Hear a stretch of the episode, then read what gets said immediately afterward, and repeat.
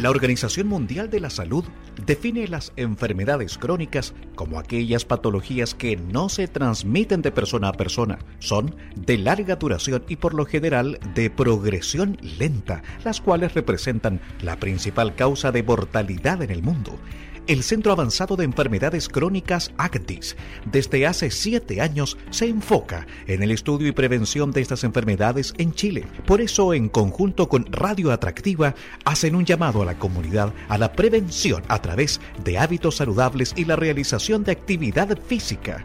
La salud es responsabilidad de cada individuo.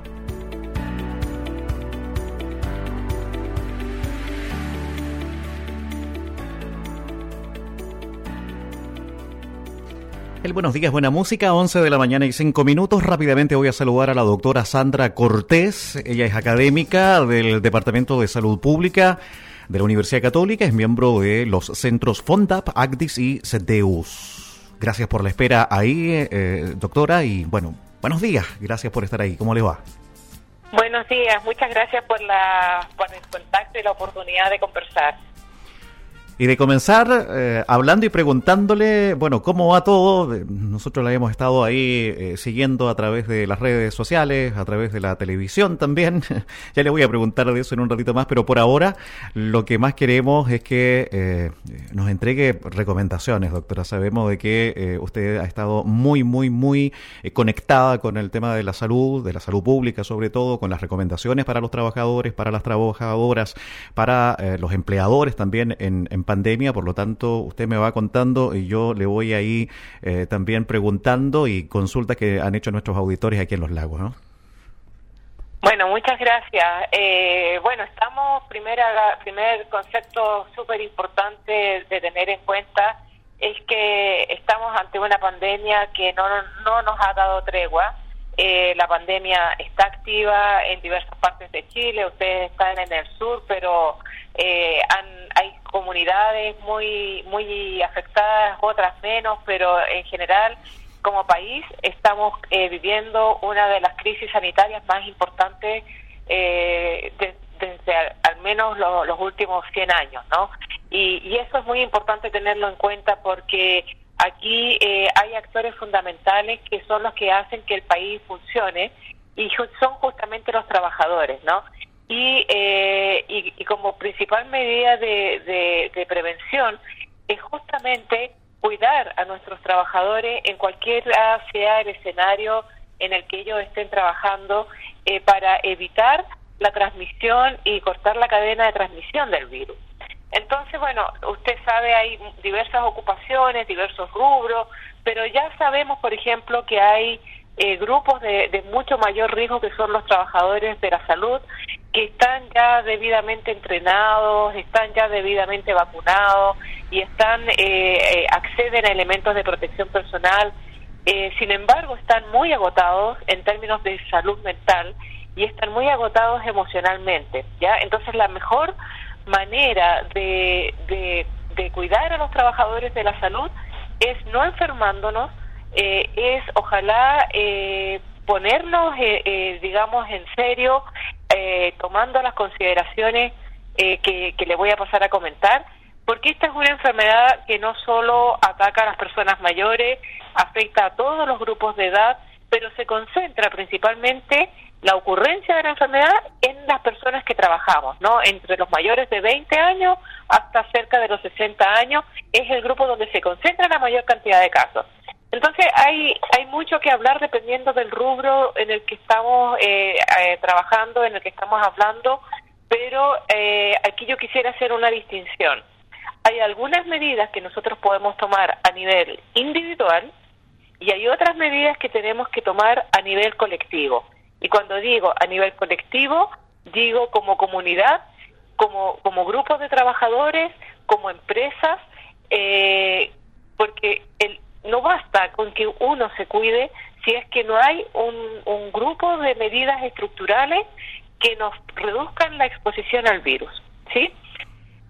eh, dentro de las cosas que podemos hacer a nivel individual, la más importante es usar apropiadamente la mascarilla eh, en todo momento, sobre todo eh, aquellas personas que por su trabajo tienen que tener contacto con muchas personas o tienen que estar, eh, digamos, desplazándose eh, por, por, por diversos lugares, porque aquí hay un concepto fundamental que hemos aprendido con el tiempo. El virus se transmite por el aire. Doctora.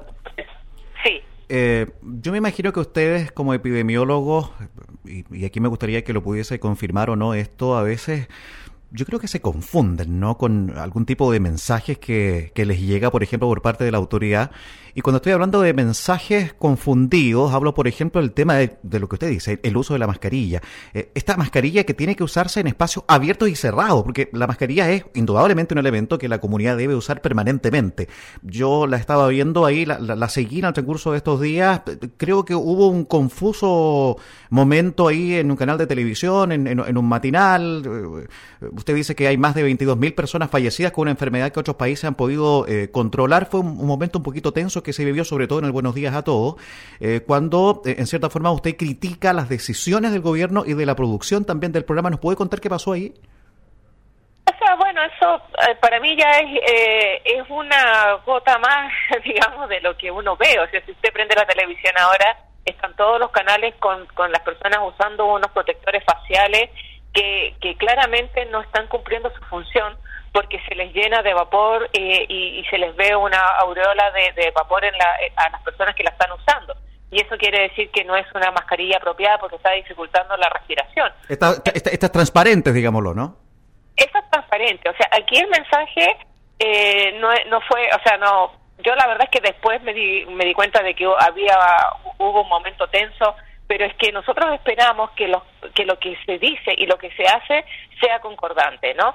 Y como ya sabemos que el virus se transmite por vía de aerosoles, o sea, está en el aire, eh, mientras mejor usemos la mascarilla, la simple mascarilla de tres pliegues, la mascarilla que ojalá sea certificada, una mascarilla que nosotros le llamamos higiénica, y una mascarilla de ese tipo, que usted la pueda encontrar en muchos lugares, tiene que estar bien aplicada de tal manera de que no queden espacios entre la mascarilla y, y, y, la piel, para porque ahí entonces ya pierde su sentido la mascarilla, ¿no?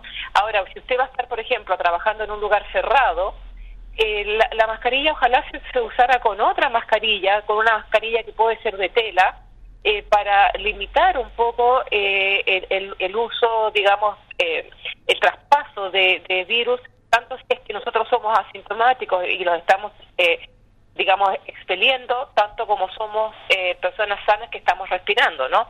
Entonces, eh, esa es la primera recomendación, educarnos respecto a la mascarilla, eh, ojalá comprar mascarillas que sean certificadas. ¿ah? Hay, hay una página de la Universidad de Santiago en donde eh, una experta, que es la, la doctora Karina Bravo, ha hecho certificación de las mascarillas y lo ideal es que ojalá las mascarillas se regalaran, ojalá en el trabajo a los trabajadores se les dé varias mascarillas y lleven a su casa y cada vez que la mascarilla se humedezca sea cambiada por otra, ¿ya? Esa como primera medida. Segunda medida fundamental, fundamental, donde sea que estemos trabajando, aunque estemos trabajando con dos o tres personas en una oficina, hay que ventilar. Y ventilar es permitir la entrada de aire limpio, de aire fresco desde afuera, no circular el aire con un ventilador, ni, ni poner el aire más frío, el aire acondicionado, no, sino que haya una renovación del aire. Y eso significa abrir las ventanas. Y no abrir las ventanas de vez en cuando. Para que usted sepa, nosotros usamos, eh, eh, se usa a nivel internacional y nosotros lo estamos usando en algunos lugares, unos medidores de dióxido de carbono, porque ese es un indicador de cuánto, de, cuánto dióxido de carbono hay en el aire eh, y está directamente relacionado con la cantidad de personas y con la y con el aire que comparten esas personas, ¿ya? Y para que usted se haga una idea, yo estuve hace una semana en un control médico, en una consulta privada con un médico cada uno con mascarilla, en una sala de 2 por 3 y llegamos a un nivel de, de, de dióxido de carbono de 800 ppm cuando la OMS dice que ojalá estemos por debajo de 700, ¿ya? Eso quiere decir que a pesar de todo eso es eh, fundamental abrir las ventanas y si las ventanas tienen rejas, pues habrá que sacar la reja y poder abrir las ventanas o bien eh, cuando ya se trata de edificios inteligentes y qué sé yo, hacer a lo mejor una renovación de la, de la infraestructura y buscar asesoramiento porque el virus está en el aire, se va a transmitir en el aire. Sobre todo evitar eh, en los lugares de, eh, de, trabajo en donde se aglomera mucha gente, por ejemplo los call centers, los, los centros de salud, los supermercados, incluso los mercados donde se venden frutas y verduras. Eh, el aforo nos interesa que haya muy poca gente, no porque no porque tengamos que mantener solo los dos metros de distancia, que es lo que recomienda se recomienda a nivel internacional entre las personas, sino que también porque eso nos ayuda a que el aire se mantenga digamos en mejores condiciones y no y se reduzca el riesgo de transmisión eh, de estos aerosoles. Estoy hablando con sí, estoy hablando con la doctora Sandra Cortés, ella es académica del Departamento de Salud Pública de la Universidad Católica, es miembro de los centros FONTAP, ACDIS y CETEUS. Ha estado en conversación con el matinal de Radio Atractiva aquí en el sur de Chile, aquí en la ciudad de Los Lagos. Doctora, otra consulta. ¿Los guantes son efectivos o no son efectivos? Los guantes no son necesarios eh, si estamos hablando de un nivel eh, eh, extra hospitalario. O sea, dentro del hospital, por supuesto, como ya comentaba, hay un mayor riesgo cuando están atendiendo personas sospechosas de COVID o con COVID. Ahí, por supuesto, el equipo de salud usa los guantes, ¿no? Eh, cuando los van a vacunar, usan los guantes también, porque eso es parte de los protocolos propios de ese tipo de, actividad. Pero si usted trabaja, por ejemplo, en una radio, si usted trabaja en un supermercado, si trabaja, eh, no, no, no, no hemos logrado demostrar, eh, no hay evidencia científica que permita demostrar de que un brote ocurra porque una persona tocó una mesa y otra persona después vino y eh, se contagió, ¿ya? Entonces, eh, en general el guante en los trabajos cotidianos, digamos, en lo que uno hace eh, en el supermercado, o alguien que está a lo mejor vendiendo verdura en la feria, ese tipo de, de elementos está de más.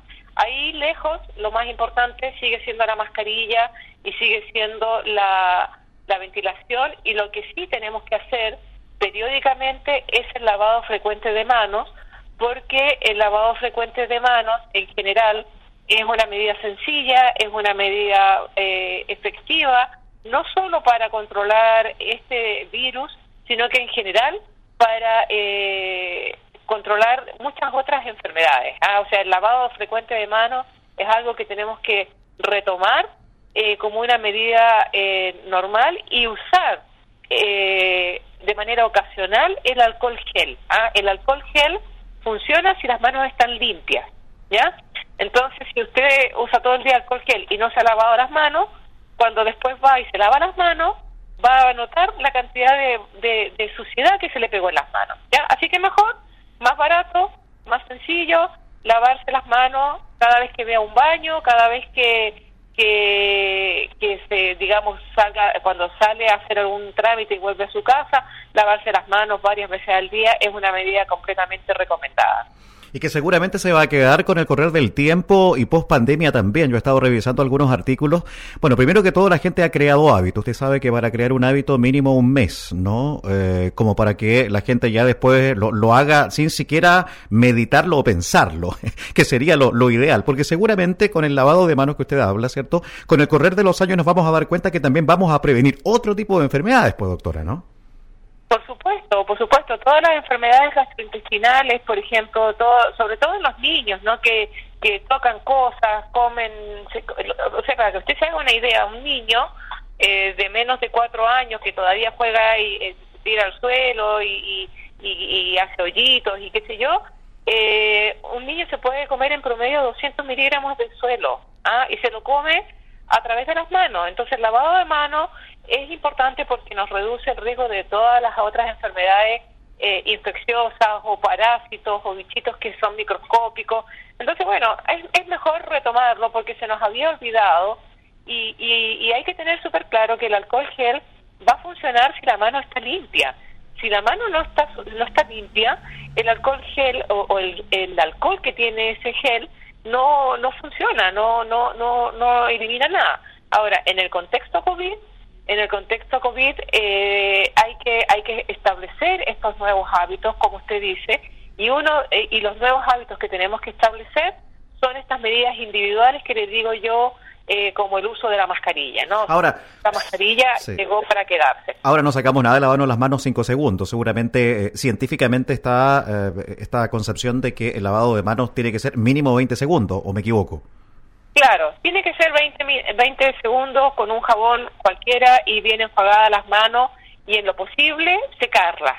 Secarlas con papel, con toallas de papel o con toallas de tela. No tanto con estos secadores eh, que son secadores que van como en un ventilador, porque si eventualmente esa persona que se está lavando, por ejemplo, las manos en un, en un mall, si eh, se lava las manos, es, esos secadores que tiran aire caliente y esa persona es asintomática de COVID, va a dispersar el virus a través de ese ambiente cerrado. Estas toallitas húmedas que la gente está ocupando harto como para, entre comillas, desinfectar los lugares, los mesones de trabajo, ¿son efectivas o no?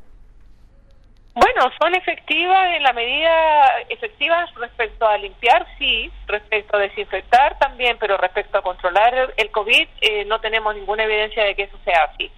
Eh, en, los lugares de trabajo lo que tenemos que establecer, y esto es parte de las medidas que yo le digo que son estructurales, que son medidas generales, que no dependen de uno, es que eh, es que se, se establezcan planes de prevención y de descontaminación, o sea, de prevención ante el COVID para que eh, se establezcan medidas que sean eh, eficientes para todos los trabajadores. ¿ah? O sea, todo lugar de trabajo tiene que tener un plan de prevención y de control del COVID en donde nosotros hagamos, por ejemplo, eh, capacitaciones periódicas para las medidas preventivas a los trabajadores, donde les enseñemos a usar la mascarilla, donde se puedan limitar, por ejemplo, los, los eh, el, uso del espacio, donde ojalá se pueda programar que quienes no sean eh, imprescindibles hagan teletrabajo.